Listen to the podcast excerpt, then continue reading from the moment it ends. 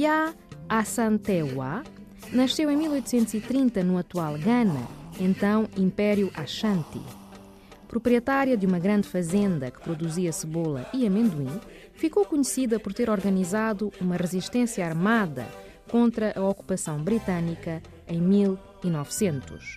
Foi presa e exilada nas ilhas Seychelles. Ya Assantewa ficou conhecida no Ghana como uma heroína anticolonial e feminista. Faleceu em 1921.